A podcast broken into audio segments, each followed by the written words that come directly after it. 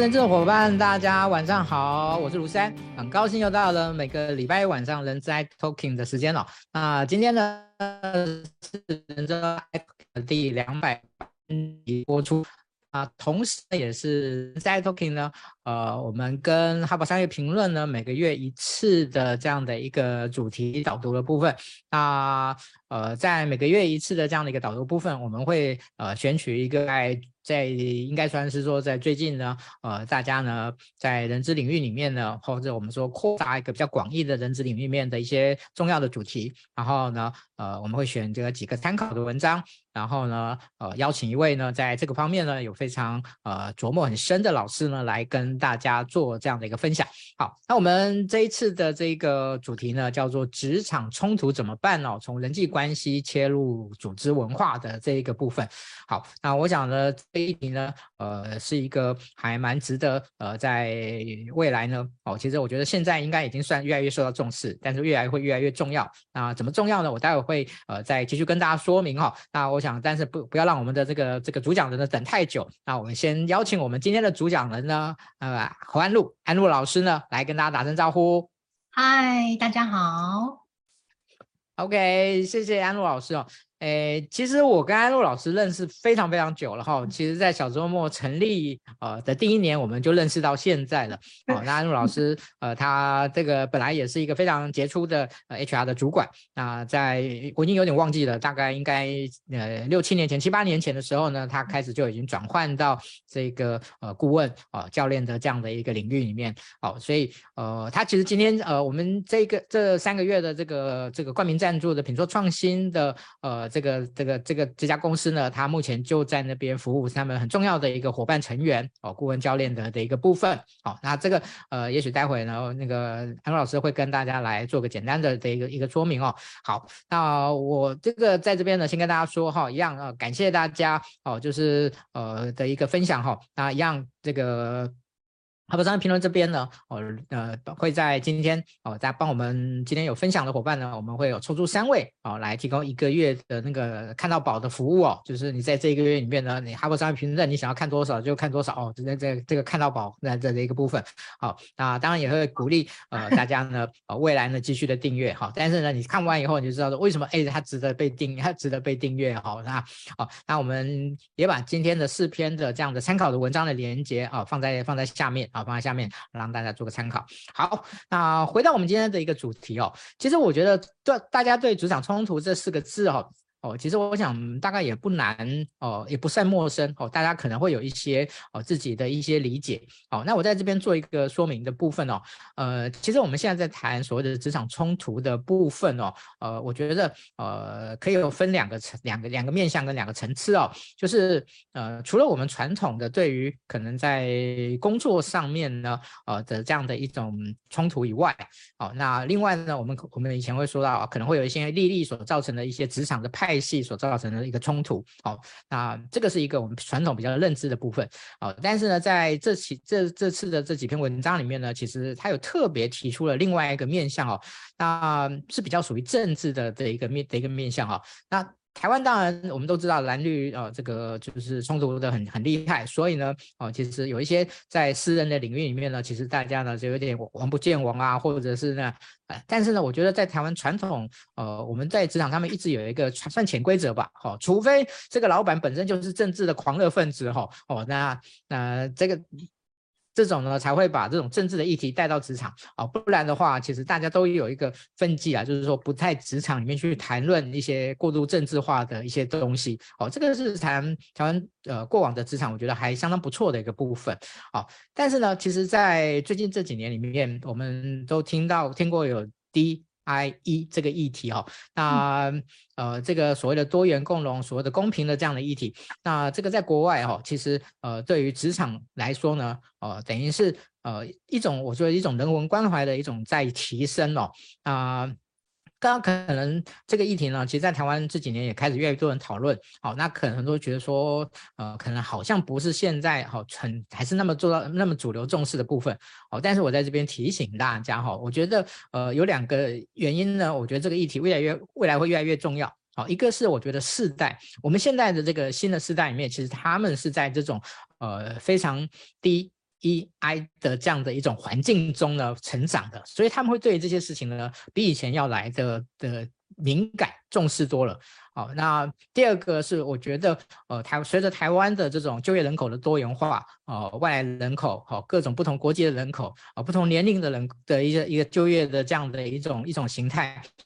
哦、大家对于 D e 呃 DEI 的这样一种一种敏感度，其实就需要去加强。好，那我知道，呃，大家最近可能都有提到，都都知道有关于那个呃网络书店的一个啊、呃、这样的一个一个雇工啊雇佣或者是招揽的这样的一个一个问题哦。那其实这个问题，呃，我觉得为什么会我个人的看法哈，为什么会这么闹得这么沸沸扬扬哈？呃，除了说是呃，就是大家对于所谓的雇主哦、所谓的惯老板雇主的这样的一种一种谴责以外，哦，我我觉得它背后可能更更大的一种推力是。大家对于所谓的职场公平这样的一种一种内在的推力啊，所所所造成的哦，尤其是我刚才提到的，也现在年轻的伙伴呢，对于这样这样的议题的的一种一种敏感度呢，其实是是更高的。好啊，也因为这样子了，好，所以我们这一次呢，我觉得这次我们选择了这个议题，好，来跟大家做一个一个说明。好，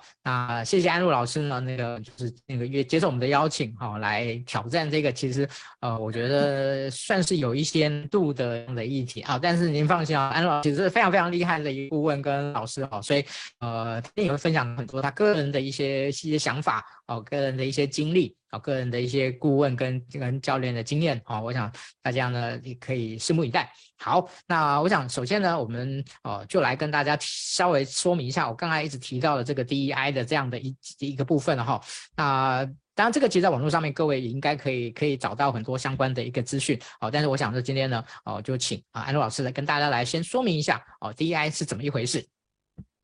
嘿，来，好，那个其实这个部分呢、啊，就像刚才施安老师有提到的，这个是确实是这几年就是有越来越多的人会去看重跟重视这个部分。那 DEI，D 就是多元。那所以就是多元的话，就是呃，其实现在有非常多的职场，它都有包括各式各类的多元。那从以前的性别为开始，那现在开始有一些国籍呀、然后或是种族啊，或是呃，像刚才三提的，就是呃，政治立场啊，或什么的，那就是这种多元性其实是越来越多的。像那个呃，我上个月刚去一间企业，那他就有提到说，以前他的呃公司内。就是只有台湾籍的，就是全部都是呃，等于等于是同文同种的。但是现在就有非常多是可能来自东南亚的，那或是其他呃国家的，然后就是直接变成他的一个就是部署跟团队的成员。所以这种多元性就会变得相当的重要。那他也要做一些新的学习去做一些应应这样子。那一的部分就是公平。好，那公平就像呃刚才珊有提到，就是这个公平其实。呃，实际上有公平或没公平这件事情，呃，那个新世代是敏感性是非常高的，那所以他就会，而且以前的世代可能。即使觉得不公平，他可能也不会说。但是现在世代他会直接说，或是他会绕一个弯，然后从不同的社群媒体去做发声，然后去把这个公平性的这个议题凸显出来。所以其实现在主管其实不是很好当，对，都会有 有很多的不同面向的挑战这样子哈。然后那再来就是呃 I 的部分，I 的部分指的就是包容性。好，那包容性的话，我觉得多元、公平跟包容，我自己在看。其实这个部分的核心，它其实在讲的就是一个平等跟尊重的概念。那只是说这个平等跟尊重这件事情，呃，到底就是主管们是真正打从内心是做到这个平等尊重呢，还是它是一种形式上，或是甚至他连形式都没有顾？我觉得这个这个就是他一个过程之中的一个差异，跟大家彼此之间的争执的这个点，这样子。对，嗯，OK，谢谢安乐老师哈。那我想。这个议题呢，呃，在未来呢，也许哦，其实我现在我也知道有很多的的的单位在倡议这样的一个一些那个部分哈，啊、但是对 HR 伙伴而言呢，哦、我觉得这也是未来啊、HR 伙伴呢，其实需要去面对跟跟一接受这样的一个挑战的部分。好，那我们今天的这个主题的部分的话，我们会有两个主要的内容，一个是有关于所谓的冲突的这个议题，那另外一个是有关于组织文化的这样的一个部分。好，那希望，呃在这两个议题上面呢，能够提供一些呃不同的角度的一些看见。好，那首先呢，呃，我我讲这个职场冲突呢，大概是应该任何职场都应该有哦，只是就有些职场它呃就是对冲突这件事情，它的呃接受度可能比较高，有些职场可能对冲突的的接受度可能会比较小。好，那不管怎么样。哦，当它发生冲突的时候，那一般而言，在安陆老师，您看目前看到，呃，他们可能都是怎么样去化解？好，那这个这样的一种这样的一种传统的化解冲突的方式是对的吗？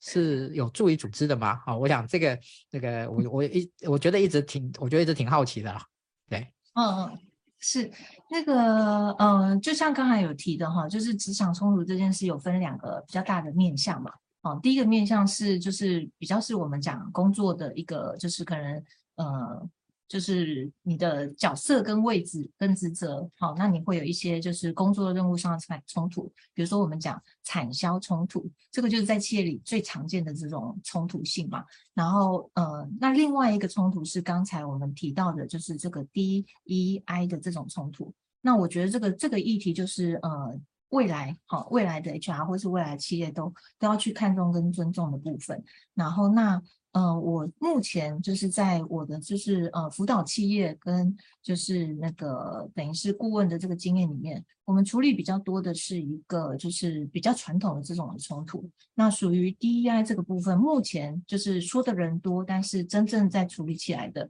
目前还算是比较少的部分。那如果说是就是比较是像刚刚我们讲的产销冲突啊，或是说像是因为你的那个角色职责的立场不同，然后所以会很自然的发生冲突的这种状况。那这个这个目前的状况，我目前看过的啦哈，在企业里面就是处理冲突的方式，通常都是比较大声的人会赢。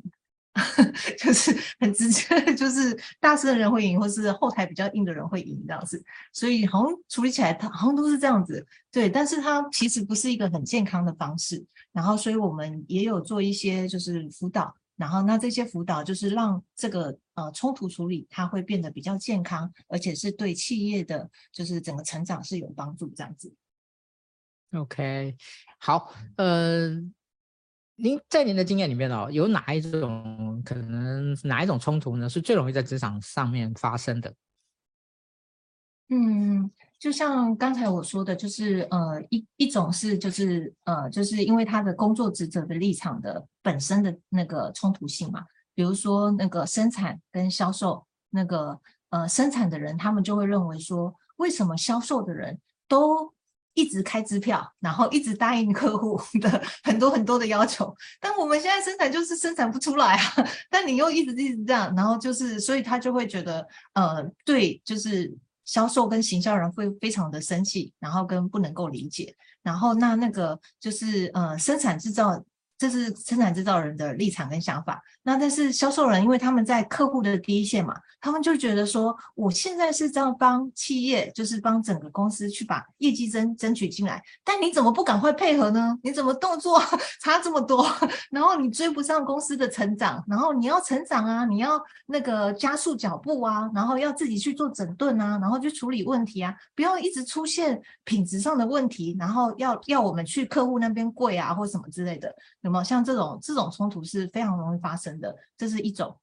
那还有另外一种是，就是呃，因为我是那个 DISC 的，就是呃，算是老师嘛，跟讲师，所以我们也有常常在做，就是 DISC 的教学跟就是协助主管去运用这样子的工具。那像这种的，也有一种类型是，他们是他们的自然风格很容易造成冲突。对，像比如说有一些就是呃，他是属于比较强势的人，然后那个强势的那个呃，跟速度很快、跟快节奏的人，然后但是他遇到那种很温吞、很温吞的同事跟同仁的时候，他就会觉得非常的受不了，然后产生就是很大跟很激烈的冲突。那或是说他们会就是遇到那种就是非常重视流程跟程序，然后那个呃这样的一个主管，他们就会觉得说所有的事情都要按规则来，然后但是那个就是呃属于比较低型的，就是算是快节奏的，然后又是那个就是比较注重事情的人，他们就他们就会觉得说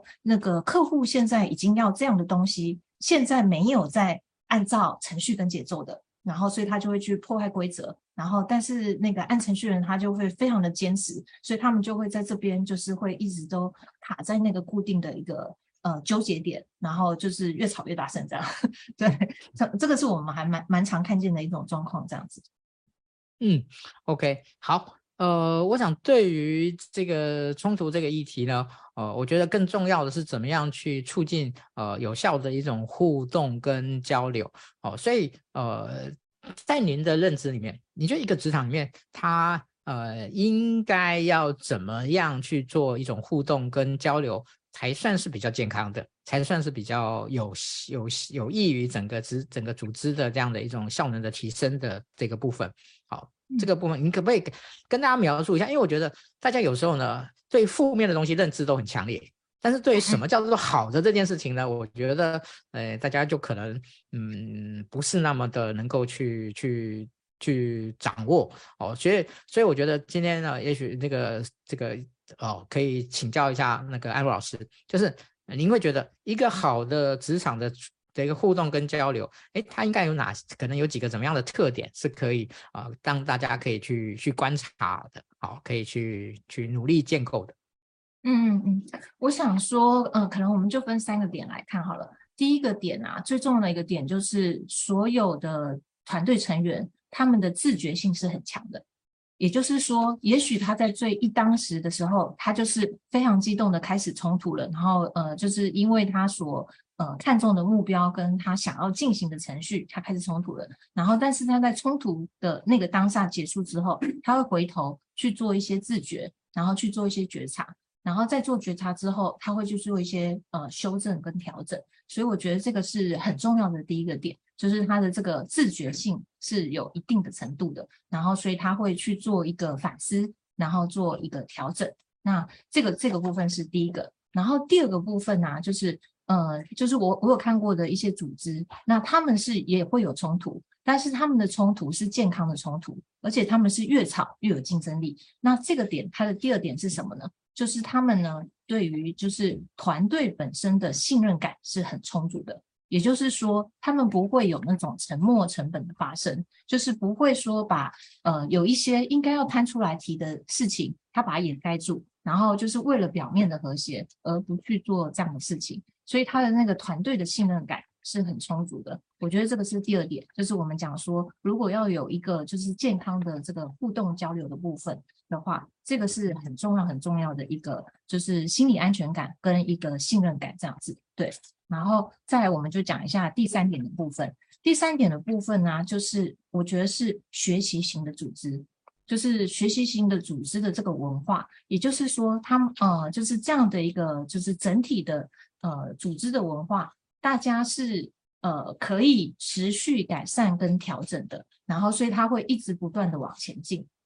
也就是呃，他可能之前他会采用固定的模式，但是经过他的反思，然后跟他呃就是看见，因为我们刚才讲不是第二点，因为有足够的充足的信任感，所以会把需要提出来的东西提出来之后，那就开始有新的元素进来之后。那他就会去做呃整个通盘的考量，然后再去做一个持续的一个改善跟具体行为的调整。因为有些人他可能只是在内在去做一些认知，但是他可能行为没有调整。那这样子就是实际上我们在做团队合作上也就会没有产生好的就是呃良善的互动。那所以组织也就不容易就是往好的方向去做前进。所以我觉得大概就是会是这个三点的部分。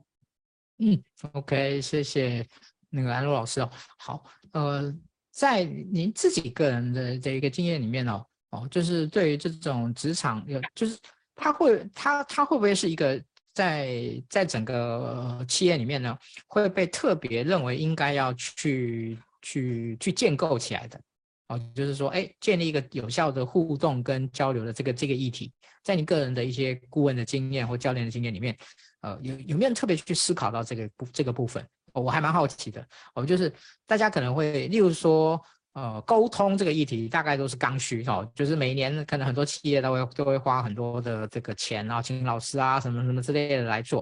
哦，然后啊，但是呃，大家好像都比较着重在就是说，OK，好，那就是哎，就是沟通不良了，哈，就所以造成的这个这样的议题。好，那这个从这个也许是从个人的这个这个层面，好，但如果是从我们刚才讲从从职场的组织的这样的一个层面，要怎么样去建立一个一个有效的互动跟交流的模式跟形态？嗯，您有这样的经验吗？那您或者说您可以提供怎么样的一个建议啊？那在这件这这个议题上面，嗯。应该是这样说，我自己个人的，就是这么多年来的顾问经验里面啊，我是有察觉到说，呃，就是沟通的成本其实是很高的。就是如果说你沟通没有做好的话，其实它会让你变得成本非常高。所以我觉得也呼应到说，就是赛老师刚才提的，它是一个刚需，所以有非常多的企业，它确实会想要，就是每年都要开这样的课程。但是我也观察到一件事，就是其实，在企业内，就是光是课程一天，它其实是效果是很有限的。所以它其实对于真正就是你上完一天沟通课之后，然后你可以就是整个组织的沟通就因此改善的，我觉得这种案例其实是不多的。对，这是这是我的观察啦。然后所以其实像我们呃，一般我们在帮企业做，就是我们做的是一个比较有一段时间的辅导。因为他我觉得像沟通这件事情啊，它就有点像说，每一个人都有他自己的思维模式、跟语言的模式，然后跟行为的模式，它其实是有一个固定的一个惯性模式。那如果是以这个惯性模式，如果他要去做一个调整，就像你学习一个语言，你不会今天学，明天你就会了，它一定是有一个期间性。所以有一个就是这个转变的期间性，你是自己靠你自己去做转变呢，还是我们是有一个就是你把它变成一个 program，好，又是类似一个任务性的专案，然后透过这个任务性的专案去帮助你，然后去在这个之中去做一些调整跟蜕变，然后这个调整跟蜕变呢，有教练陪伴你，然后有就是你的团队成员陪伴你，然后有就是嗯辅导老师陪伴你。那这个部分，我们目前是在企业里的成效是比较好的。嗯，OK，谢谢安如老师。好，那我想在呃，就关于这个职场冲突的的一个部分呢，我们大概呃先在这边呢，呃先告一个段落。好，那接下来呢，我想要呃来请教安如老师哈，呃，对于所谓的组织文化这件事情哦，嗯，因为呃。因为现在有人会用组织文化，有些人会用企业文化。好，那组织文化跟企业文化有什么不一样？也许安老师也可以跟大家来来来分享一下哈。这这这个只是一个名词的问题吗？还是您觉得这两件事情还是有一些不同的一个差异的？好，那呃，另外就是说，呃，对于组织文化这个议题，其实呃，我个人认为啊，其实台湾在大多数的企业哈，其实。在之前，好，也许我们会说，哦，我们的就是大家会讲说，我们公司的这个企业文化、组织文化还不错。啊，但是其实，呃，有真的把主企业组织文化这边呢，用非常科学逻辑的方式去把它拆解开来的，我觉得应该是不多哦，应该是不多哦，所以呃，在这边哦，也也从也许可以请那个安老师呢，从比较实务的角度来跟大家哦说明一下哦，我们怎么应该去怎么去认知组织文化，或者是嗯所谓的企业文化这件事情，OK。OK，哎，不好意思，虽然我想要再多补充一个案例，就是刚刚没问题，我们的前半段，对，因为我们前半段有在讲那个职场冲突嘛，然后我刚刚还讲到一个案例，就是那个也是因为你刚才有提到实务角度嘛，所以我就想了一个案例，就是我有曾经有辅导过一间，就是呃，算是呃中部的一个很大型的上市公司的那个呃公司的。高阶的主管，那这个高阶主管呢，他是非常优秀，就是从国外回来的。然后就是他为就是公司就是算蛮资深，所以他有创了很多的战功。然后但是呢，他是不断不断的在跟其他部门做冲突，也就是说他的战绩跟战功非常的好，人也非常好，但是他不断不断的跟其他的就是支援他的部门做冲突。然后后来他有进入我的一对一的教练的专案。然后就是在两次的会谈之后，他就整个冲突性就大幅的降低了。对，我想，我想这个应该就蛮呼应诗安那个老师刚才询问的嘛，就是说，哎，那这个部分它其实是一个，就是算是一个，他就开始变成比较健康跟良善的互动跟交流了。那这个过程中到底发生了什么事情？其实就是他有一个认知，他一开始的认知。就是那个，他认为那个我是就是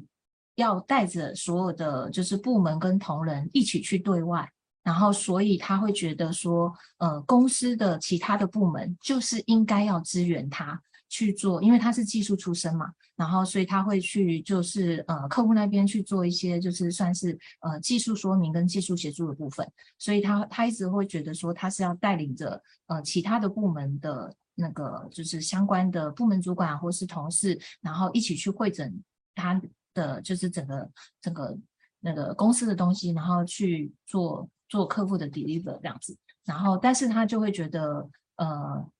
这种就是内部的人应该支援他，而不能说内部的人要是当客户，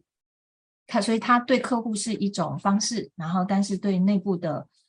同仁跟部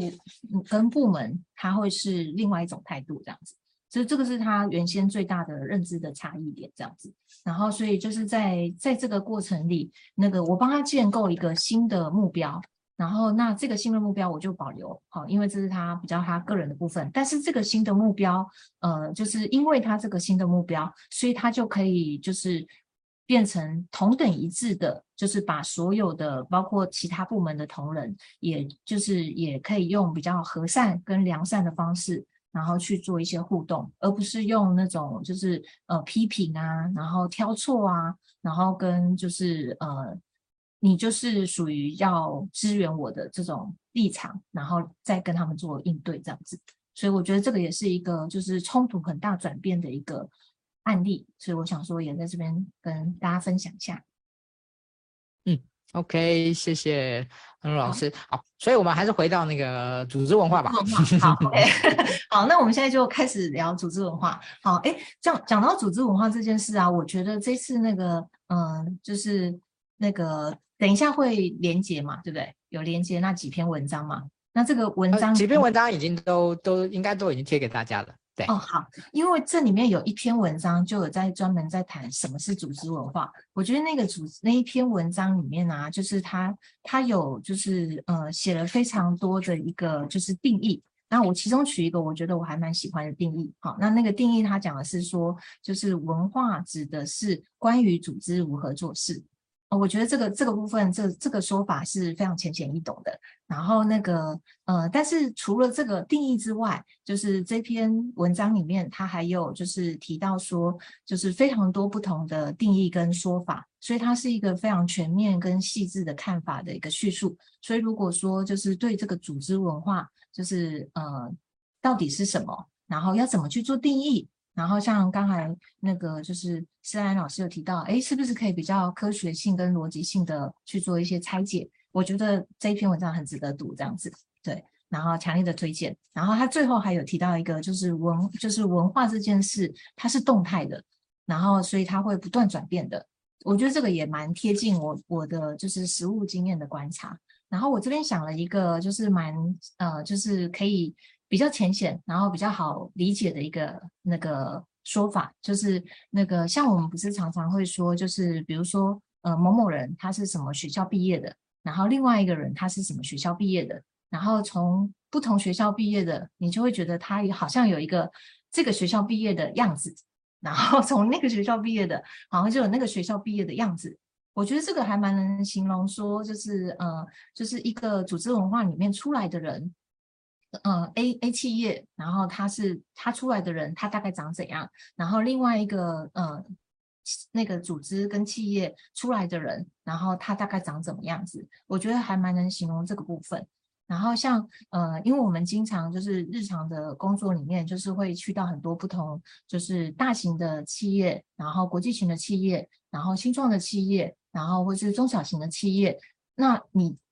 光是踏进那间企业的时候，你就会有对这间企业会有不同的这种感知性跟感觉。我觉得那个也都完全会去做一些，就是我们讲就是组织文化的一个展现。这样，那我觉得在台湾，大部分的人啊，跟大部分就是我们在就是企业现场，真的很少人说组组织文化，大部分都讲企业文化。我不晓得施安老师是不是也是这样观察到的？对，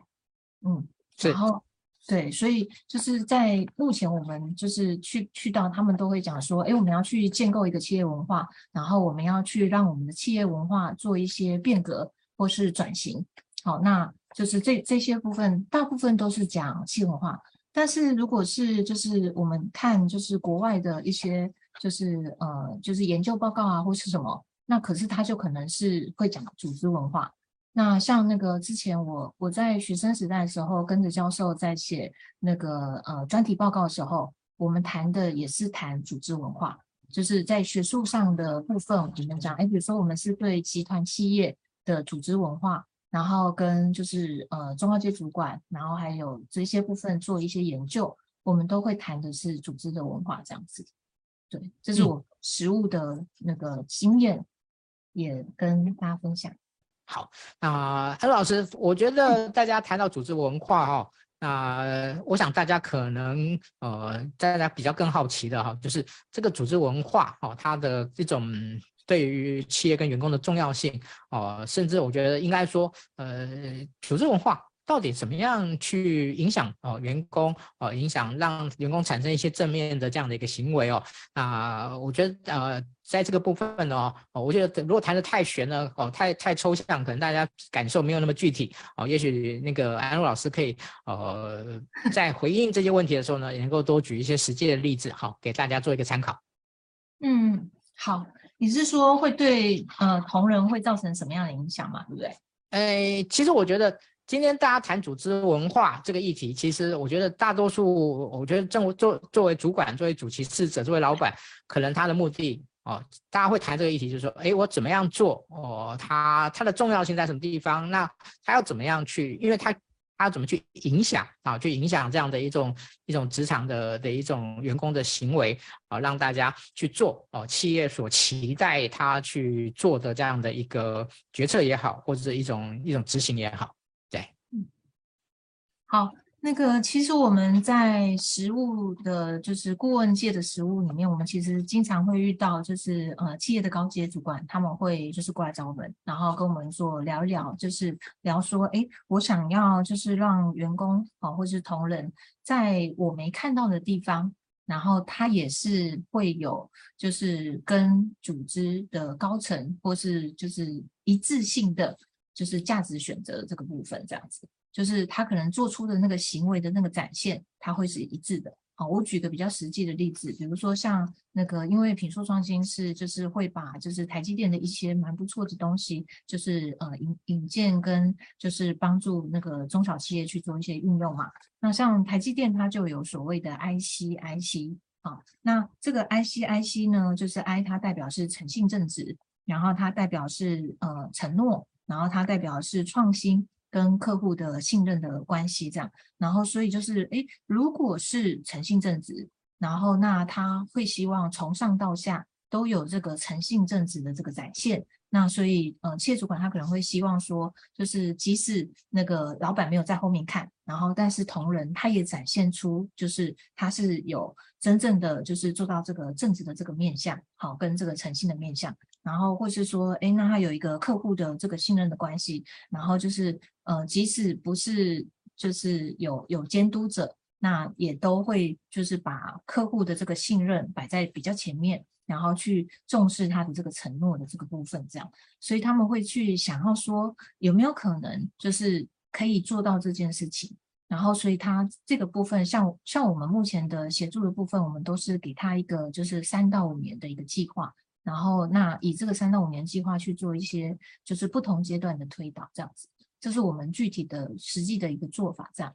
那但是我我举另外一间企业，另外一间企业，因为他呃他知道这件事的重要性，但是他可能还没到那个推导的时机点，所以他可能最一开始他就是只是先上课程，然后所以先从课程来做着手，这这也是另外一种模式，这样子。那。那个就是，如果是他从从一开始他就打算真的要开始这个这个做法，然后他嗯、呃，就是像像我们之前遇到另外一间企业是，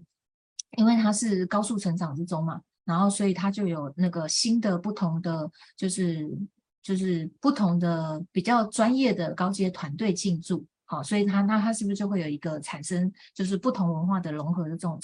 成呃状态，所以在这种这种这种状况下，就是他就委托我们办一个高阶的营队，然后就是把所有的高阶主管全部都关在一起，然后就是两天，然后去呃脑力激荡出就是呃到底我们希望我们就是由上到下。要什么样的就是价值的认知，好，核心的价值，然后这些核心价值，它要做什么样的行为展现，才算是符合我们所说的我们想要的这件事。比如说他，他他认为就是承诺是很重要的，那但是员工的行为，好，就是他是在就是呃。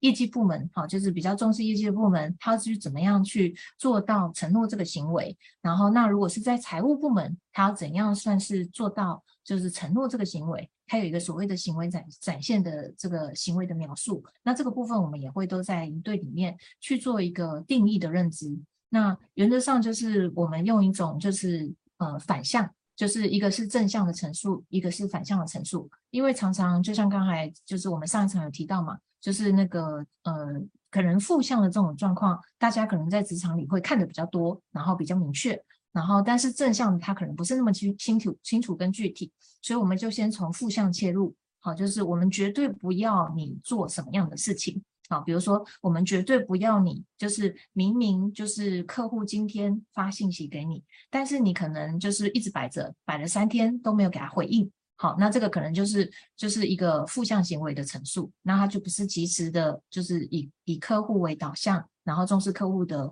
那个需求的这个部分，这样类似像这样子的状态。然后所以所以像这间这个这个企业的就是辅导的案例，我们就是从就是高阶的营队开始，然后去定义出就是呃那个主要的核心价值，然后再从核心价值去做那个。呃，推导，然后推导之后，再到做行为的那个描述，然后再再接下来就是再接着一年的，就是呃相关的一些就是推行小组的，就是深入的一些配套的那那个相关的措施的部分，这样，这是这也是另外一种模式，OK，谢谢安老师哈。好，那嗯。在哦，最后我们还有大概十五分钟的一个时间里面呢，哦，我觉得可能呃要来聊聊呢，在我们刚才所提到的这个议题里面呢。啊，其实也是我们今天可能在线上观看的人数最多的呃 HR 的伙伴了哈。啊，因为我觉得 HR 在这个议题上面呢，呃，它其实是一个非常重要的呃这个推动者，或者是规划者，或或者是嗯，他可能就是主责的单主责的一个单位哈。哦，所以嗯呃，我我觉得我们可以来来来来聊一下，就是呃，在您个人的经验里面呢，哦，就 HR 在在。推动这个组织文化形塑的过程中哦，那呃，它本身呢，呃，它的它的作用、它的功能哦，以及呢，它可能怎么啊、就是怎么做会比较好的部分哈、哦。那我们这个其实我们给它分成两个议题，然后怎么做，我们等到下一个一下下一题我们再来谈。那呃，我们我们先来谈一谈，就是呃，对于。这样的一种一种就是 HR 想要呃这个在组织文化的过程中呢，哎，应该要应该要发挥什么样的作用哈？呃，也许可以就您个人的一些一些经验哦，来跟大家分享一下哦。可能在不同的公司哦，他们可能哦可以有什么样的一个角色的这种自我的定位哦。我觉得这个可能大家呃以前呃可能理解的或或接收到讯息比较少。嗯，对，好。那个像我们就是曾经遇过的蛮多的企业的那个，就是要开要做这个组织文化的重构的部分，确实很多是从 HR 这边，然后去做扮演一个很重要的一个角色，这个确实是蛮多的。对，所以其实我会觉得，就是这个议题本来就是，嗯，HR 如果他能够去做切入。然后，而且就是做一个从中扮演一个重要的推手角色，其实是会蛮适合的部分。而且，如果真的建构起来，其实可以省掉非常多，就是日常有一些很难处理的事情。因为从比较根本的核心的组织文化，然后去把它变成一个比较健康的土壤，那它其实就是从中也也有机会去呃避免一些状态这样子。所以我觉得他是会是一个很好的角色的扮演，但是就是就我的观察，就是在不同的企业里面，就是我们都希望这些专案会成功，但是这个这个的专案其实它有一点类似，呃，要去推动一些呃转型跟变革，它其实不是一件容易的事情。然后，所以这个不是容易的事情，也不会是一天两天就可以做到的事情。所以 HR 要非常谨慎跟评估，就是高阶主管对这个议题，他到底他的自觉性有多少，然后他的决心有多少，然后跟他愿意投入的资源有多少，这三件事情一定要事先做好正确的评估。因为如果这个正确的评估没有做到的话，你就贸然推动。那其实是呃会很快就就是就是断羽而归这样子，这个是我们看到蛮多都是这样的部分。然后所以这个部分就是可能就是要非常提醒 HR 的朋友，就是千万不要一头热，因为呃要推动组织文化的这个就是变革的这件事情啊，它真的是会挑战到非常多就是公司内部既有的惯性。好，那所以这件事情就是。必须要先就是从就是对于高阶主管，哦，呃，你跟他之间的就是沟通的管道的畅通度，然后就是还有就是跟层级嘛，我觉得这个也会有关联性。然后就是再来就是你跟他的就是你对对于说他他对这件事情他的自觉性啊、决心啊，跟他愿意下的资源，好，这个部分的评估，我觉得都很重要。然后那再来的部分呢，就是呃。要找一个 这个这个有点那个思路性啊，就是要找一个就是好的就是外部的呃顾问团队做协助，因为有一些就是相关的事情，呃，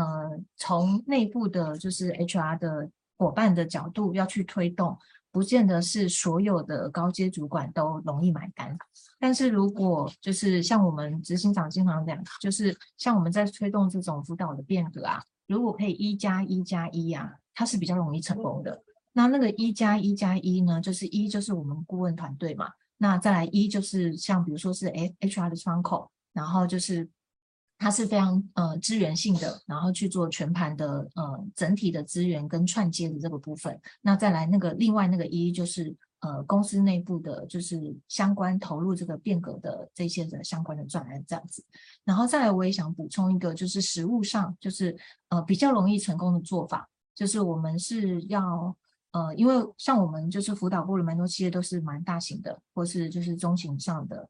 然后那这样的话就是就是如果要做推导的话，不要一次全面性，好，这个是我们的历史的经验告诉我们，因为一次全面性其实是它是不容易成功，但是如果你先选出一个就是种子团队，然后就是从种子团队开始。然后就一年一年，然后从第一年就会先建构出一些就是比较健康的，然后跟我们所想期待看到的他们的一些的，就是呃新的组织文化的那个行为展现，然后就是呃这个部分出来之后，然后再做就是扩散的推广，然后再做水平的展开。那这个部分其实是就会相对比较容易成功，因为在组织内，他们平常都有他们日常的事务在非常的繁忙，在做业务的运作，所以这种比较呃比较就是感觉比较空，然后就是在高层呃在高高高空上的这种云端的东西，他们可能就会比较会难以想象，然后会觉得这这个不会是很急的事情，然后不会急着去处理。所以，如果说他们可以具体看得见、摸得见，诶，这个就是这个种子团队，他们因为就是推导了这样的一个新的，就是呃，我们想要的一个就是那个组织文化的行为的展现啊，比如说是有那个呃创新性的，然后或是它是就是它有就是这种持续改善的，然后跟就是学习型的这种样貌出来，然后从它是。由内而外去展现这种就是眼神放光的这种感觉，然后再推导到第二年，然后再推导到第三年，然后就是整个在做扩散，它其实是比较容易成功。好，然后呃也再补充另外一点，就是因为其实呃高阶主管啊，他们其实都会有他们的就是经营上面的压力，所以像我们公司在做推导的时候，我们也不一定会从就只从说，哎，我们就是要帮你推文化。个变革跟建构，我们其实是呃算一种比较接地气的模式。那什么叫做比较接地气的模式？就是我们从问题分析解决的能力的建构来开始，因为问题分析解决的能力的建构，它是跟所有呃就是公司内的每一个同仁，他先从那个改变他的日常的，就是作业的工作模式开始。那这种也是一种，就是。呃，文化的建构的一个就是最底层跟最核心的，而且它这个持续，呃，就是这个问题分析解决，如果它的这个工作模式建构出来，然后大家有统一的方法跟统一的语言之后，它也可以实际的展现到，就是呃，比如说是成本减少啊，然后或是它的业绩提升啊，那这样子那个高阶主管他跟他的就是营运目标是直接百分之百相连接跟结合的。那他可能就会比较容易去支持这样的一个就是专案的建构，因为像我们讲策略人资嘛，策略人资某个程度上就是，呃，我们要以就是老板重视的事情来当我们就是沟通的一个呃方式跟模式这样子，所以我觉得这个也是其中的一个可以采用的方式跟做法，这个也提供给大家参考。谢谢安陆老师哈。那呃，我想在今天的最后呢，就是诶，如果今天 HR 呢啊、想要在有关于组织文化的形形塑这件事情上面呢，来做一些规划，来做一些呃这种进行的话，那您您觉得他应该做什么样的一些准备哦？可能或者说他第一步可以切入到什么样的一件事情上面哦？我想这个可以可不可以也请您分享一下，来提供他们做个参考？嗯。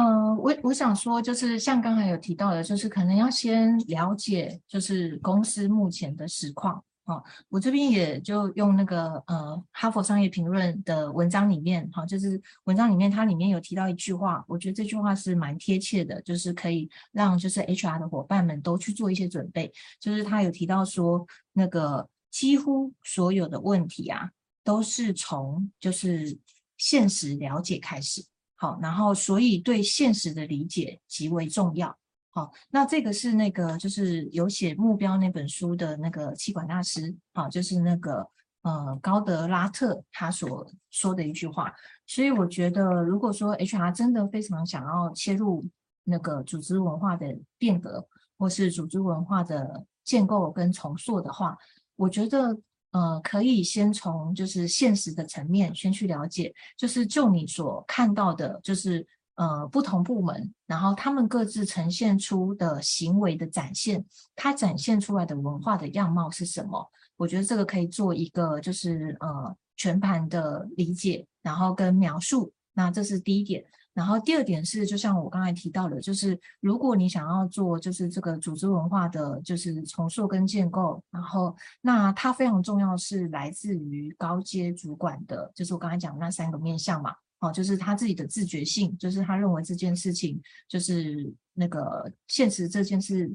对他影响。程度有多大这样子，然后一个是自觉，然后再就是他打算开始处理这个议题了吗？这个时机点已经到了吗？因为有时候这件事情是重要的，但是不见得他会认为是现在重要非处理不可的事情，他可能决心值还没有真正的到那个位置这样子，所以这个部分也是可以做一些就是适当的一个评估，好，你可以去做一个类似量表性的一个评估的部分，然后再就是那个你目前就是在组织内。你的影响的幅度，好，因为其实 HR 在台湾的企业里面，就是呃，就是有的人，好，就是他是可以有非常大的影响幅度的，他可以做一些策略性规划，然后参与策略性的决策。但是有些 HR 他其实，呃，他是必须要去配合其他部门的。然后那所以它的影响的幅度跟呃层面可能就还不到可以做全面性影响的部分，所以我觉得这个也是一个就是可以去衡量跟评估的部分，然后跟事先做准备的部分这样子，然后再来就是看哈佛商业评论了。谢谢 安陆老师啊、哦，那个最后还帮那个哈佛商业评论稍微广告一下这样子，OK，好，那我想。嗯，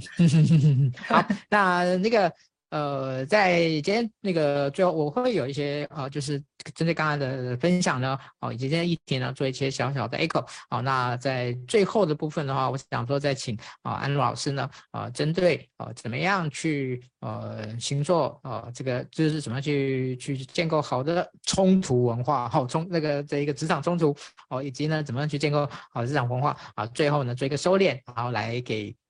呃，一些我们今天收看直播的伙伴的一些提醒 OK，好，在我的这个 echo 完之后，好，那谢谢大家今天的一个收看哦。那我想今天对于这个职场呃冲突的这个议题，好，以及职场啊，以及以及这个组织文化这个议题呢，哦，也许以前大家很少看到我们把这两个议题放在一起。好，以前大家会觉得，哎，职场冲突，然后那个就就是怎么样去化解，好，然后正正面一点的话，我们就是怎么样去去提升沟通的这样的一种效益，好，但是我们我们自己会有一种很深的感觉是，呃，其实职场冲突这件事情，哦，其实如果不从呃架构面，哦，从文化面。来做一些呃更深度的切入，更深度的影响啊，我觉得呃只是去解决冲突这个议题，我觉得有一种就是头痛治头，脚痛治脚，在脚脚治脚的这样的一个一个味道。好，所以呃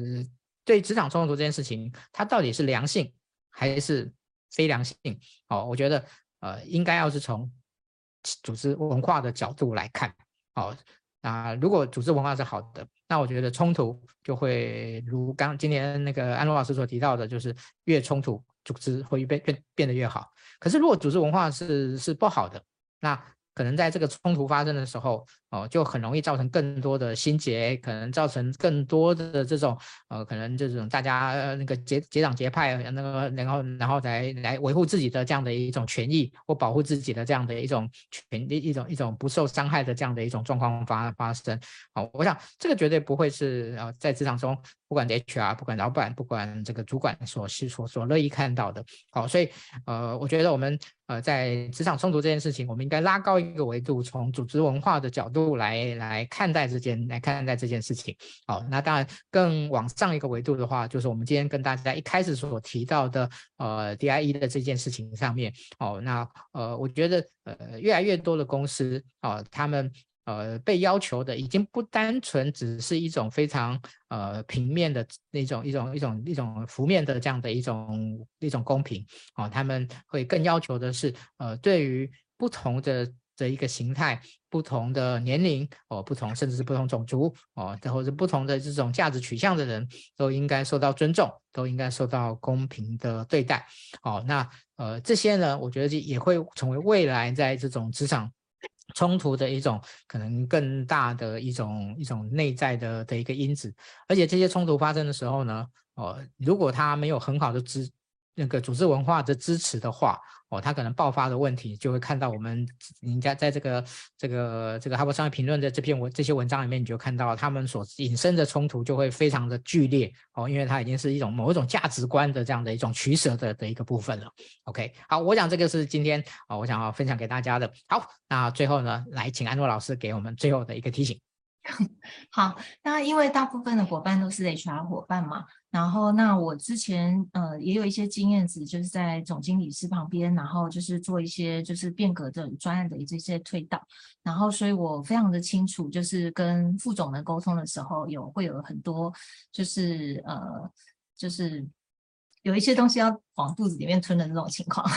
然后或是说就是呃有非常多想要推动的东西，然后很急切，然后但是又又是一直都推不动的那种，就是挫折感跟感受这样子，所以我还蛮能理解那个部分，所以我是想要跟 HR 伙伴说哦，尤其是就是在这个时间点你还这么认真在呃就是听这样的一个主题跟议题的伙伴，就是我要跟你说的是，就是其实就是像这种变革的推动啊，有一件非常重要的事。就是时机，就是时机是非常重要的。所以平常日常呢，我们所有做的点点的滴滴，我们就是以呃我们自己可以做的事情来做。然后，那你去累积，但是不要就是全部都一次出去，而是就好像是在种种子一样，然后点点滴滴的种种子。那等到这个就是相关的种子，好，就是在那个组织内遍地开花的时候，那也许它那个时机点到的时候，或是外在的环境有一个就是触发或是变化，到那个时机到的时候，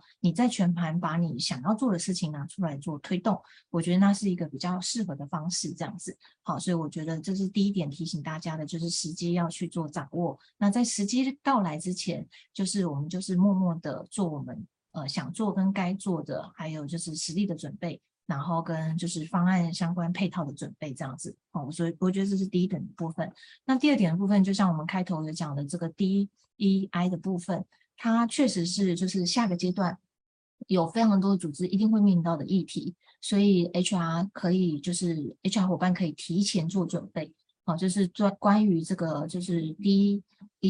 这件事情。那当公司开始愿意全面做重视跟准备的时候，那就是它就是一个就是像刚才我讲的那个主要的那个核心，就是平等尊重的这个核心，可以真的从由内而外去做出来的话，那以你们的公司的土壤跟环境，它可以做到什么样的状态？那我觉得这个部分是第二个部分，就是我觉得 HR 可以提前。哦，就是依照你们因应你们自己现现有的公司的呃处境跟状态，然后去事先做一些准备的部分，然后再就是第三个就是呃，这是我自己还蛮深切的体会，因为其实我们遇到蛮多的企业，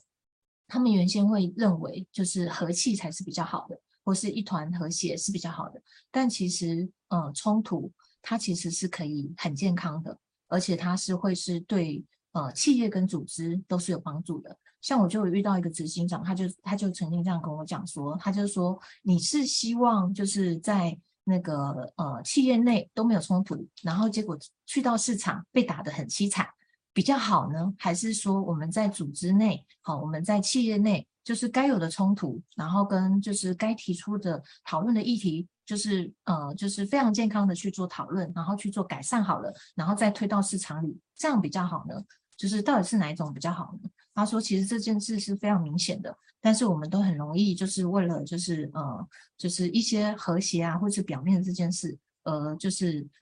就是错失让就是整个团队更有竞争力的一种做法跟作为。那它的前提确实也像就是三老师提的，那就是跟你的就是整个组织文化是不是它是一个血型型的组织，那是不是一个就是大家是够信任的，然后有心理安全感的。而且每一个人都有他的自觉性的，这个也是非常重要的。所以我想说，这个是一个蛮不错的一个标杆的呃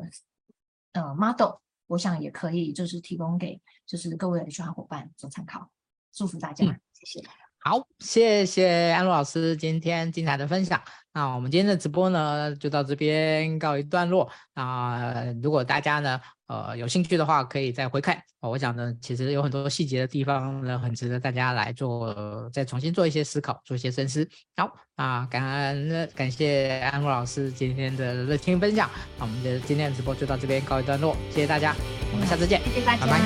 拜拜。